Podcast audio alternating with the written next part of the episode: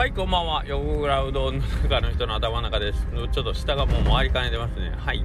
えー、っと土曜日が、えー、夜吉屋で日曜日昨日がえー、まあとあるミーティングでももう一回吉田さんの方でねうどん屋さんの方々と会ってましたけどなんとですね今日はですね えー、っと高松の勉強会ですね高松チームというか、まあ、スタンプラリーで、えーとまあ、高松の方で、えー、中心となってたスタンプラリーのおうどん屋さんプラスあとまああの西の方からは今日はねえっ、ー、と池子池子さんそうそうそらさん、あと美和子さんイレブンさんとあと尾藤君と、えー、来てくれてですね、えー、ジョンフェスとかの打ち上げとかねえーと去年の忘年会とかいろんなのをひっくるめてえー、ちょっと、あのー、打ち上げ、まあ、懇親会みたいな感じで、ちょっと今日またうどん屋さんと集まってたんですけど、あとそこにですね、珍しいが、まあ、今までその会に参加されたことなんですけど、あの、つけ麺三川のね、大将も一緒に今日は来てくれてですね、なかなか珍しいメンバーで、はい、えー、やりました。で、えー、その高松の勉強会の主題というか、まあ、あのメインテーマが、えっ、ー、と、今日は木下製粉の、えー、まあ、小川さんという方からちょっと製粉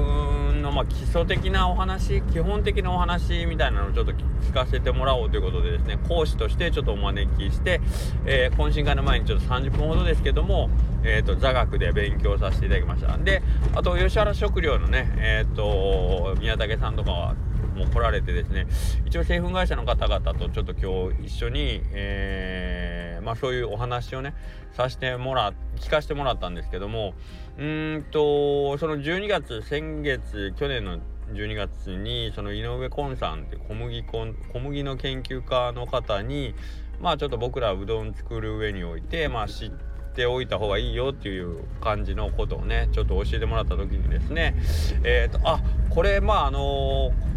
井上昆さんっていうのは、まあ、日本の中でも屈指のね、えーと、小麦研究家の方のお話を聞くのも非常にためになんですけどそれよりもっと前にですね、えーと、僕らが普段日々お付き合いしている製粉会社の人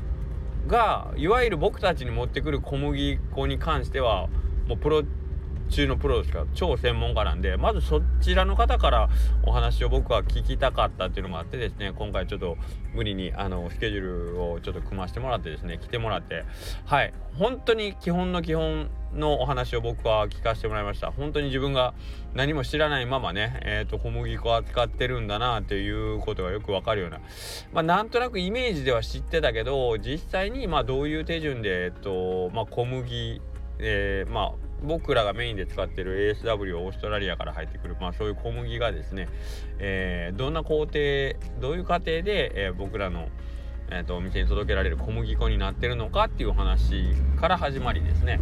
えーえー、まあこの先、えー、まあどういう風にしていきたいなとかっていうねそういう話をさ聞かせてもらいました。まああのちょっと懇親会になったらやっぱり座席の関係でなんか僕は残念ながらその製粉会社の方とはちょっとゆっくりお話ができなかったのでまた改めてですねその辺について聞かせていただきたいし実際にその現場をねあのー、見学というか、えーと、お会社の方にお伺いさせてもらってちょっとなんかもう少し実際に、あの、具体的にねえっ、と見させてほしいなとかっていう気にもなりましたね。はい、で製粉会社さんと、まあ、それを製粉会社さんで製粉されたものを使う我々、えー、っとうどん屋さんとあともう一つやっぱり小麦を生産してる農家さんそこの立場でもちょっとお話をやっぱり聞きたいなという感じになってましてまあ、言うたらね、えーと、まず小麦がないことには僕たち何もできないので、はい、そこがなんかこう一つの流れで協力体制ができるとやっぱり、えーと、よりいいものもできるだろうしみんなが、えーと、それぞれの立場です。あのなんかこうしてほしいああしてほしいってやっぱあるじゃないですか。でも僕たちがしてほしいことが実はその川上から上下まで全部トータルで見た時にえっ、とその流れの中の人がみんなにとってメリットがある話なのかとかってね、えー、その辺が多分見えてなかったら結局自分たちがいい方向にいい方向にと思ったけどそれって実は川上が先細る、あのー、要求を言っとることになりかねないじゃないですか。うん、だからそれをですね一回俯瞰できる状態というのを僕は作りたいなというかまあ少なくとも僕がちょっとそれを知りたいなとも思ってます。で、えー、そういうお話をちらっとね12月のその井上コンさんのセミナーでおっしゃってたんではいあのー、まあできれば、えーと、実際にこうやってお話を聞こうと思ったら聞ける環境にあるので、えーと、これをちょっとねえっ、ー、とまあも時間はかかるでしょうけどこの1年なり何なりかけてですねえっ、とちょっとそういうネットワークができればいいなと思ってます。はい。まあ ASW であろうが、まあ、内爆の小麦であろうが、うんとまあ正直僕からしたらえっ、ー、と使う小麦粉が何であれそれはもうその使う個々人の大将のうん大将というかお店のねえっ、ー、と好みがあると思うんでそこに関してはもう僕はまあどっちでもいいというかいう立場なので、えー、それよりはもっと,、えーと、仕組みというかものが出来上がってそれが我々の手元に届くまでのその仕組みとか流れとかそういうのをなんかこう統括でね、えー、俯瞰してえっ、ー、と協力し合える体制っていうのができればいいかなとすごく思いましたね。はい。多分これはえ、ー、と今言った生産者製粉会社、えー、うどん屋さんっていうのに加えてあと多分まあ行政であったりとかね、えーと、そういうもう少し大きい、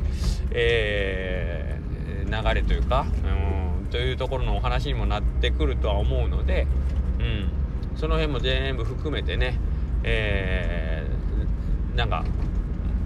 できればいいかなというのをすごく思いました。はい、でえっ、ー、とまあ少なくともそういうのを、えーと、意識づけまあ今日の参加したメンバーたちが意識づけできる機会になったとしたらそれはすごくいいことかなとは僕は思いました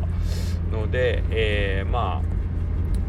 今ただでさえって言うとあれなんですけど今年割と やるべきことの、あの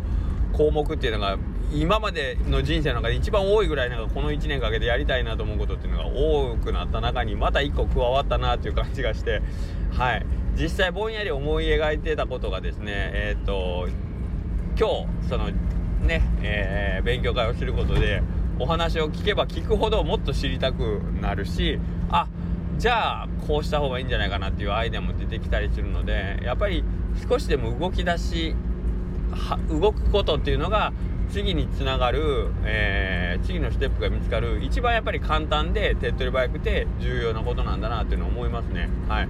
え、ー、とあああれした方がいいかなこれした方がいいかなって悩んでる時間があるんだったら、えー、実際に何でもいいからちょっとでもあの小さな小さなことでいいんで動いてみるとじゃあそのアクションに対するリアクションっていうのは必ず生まれるんでえー、次のステップが、えー、見つけやすくなる、まあ、これ前から言ってますけど、はい、考えるな考えるぐらいやったら動けっていうことですよね。はいまあ、ブルース・リーはね考えるな感じろって言いましたけど、まあ、考えるぐらいだったらもう動こうぜっていう、まあ、考える前に動こうぜぐらいの感じですかね。はいまあ、それこそれすることで勝手に次進むべき道っていうのは見えてくるんだなというのを今日すごく感じました。はい、うんまあ今日はそんな感じですかね。はい。えー、まあなんか偉そうなことばっかり言ってますけど、実はあの、やらなければいけない事務仕事みたいなの僕全部ほったらかしてるみたいで、今日あの、鬼のようにあの 鬼のように電話が今日なってましたね。あれどうなってます？これどうなってます？っていう僕のあの、税理士さんであったりとか。もう各種方面に僕めちゃくちゃ迷惑をかけてたっていうことが。まあかけてたってまあ後ろは気づいたんですけど先延ばしにしてた案件がしこたま溜まってましたね。年末年始ね。ああいやダメですね。偉そうにばっかり言ってますけどあのー、足元ガタガタでしたっていう。はい、えー、今日はなんか前向きな前向きなっていうかなんかこう上ばっかり見てお前足元ダメだぞっていうのをすごくあの思い知らされた一日だったんですけどもそれでもやっぱり、えー、それでもやっぱり上を向いてっていう感じでえっ、ー、とああしたいなこうしたいなの理想だけはねあのちょっと持っといてですねそれに向かっての努力もしつつ、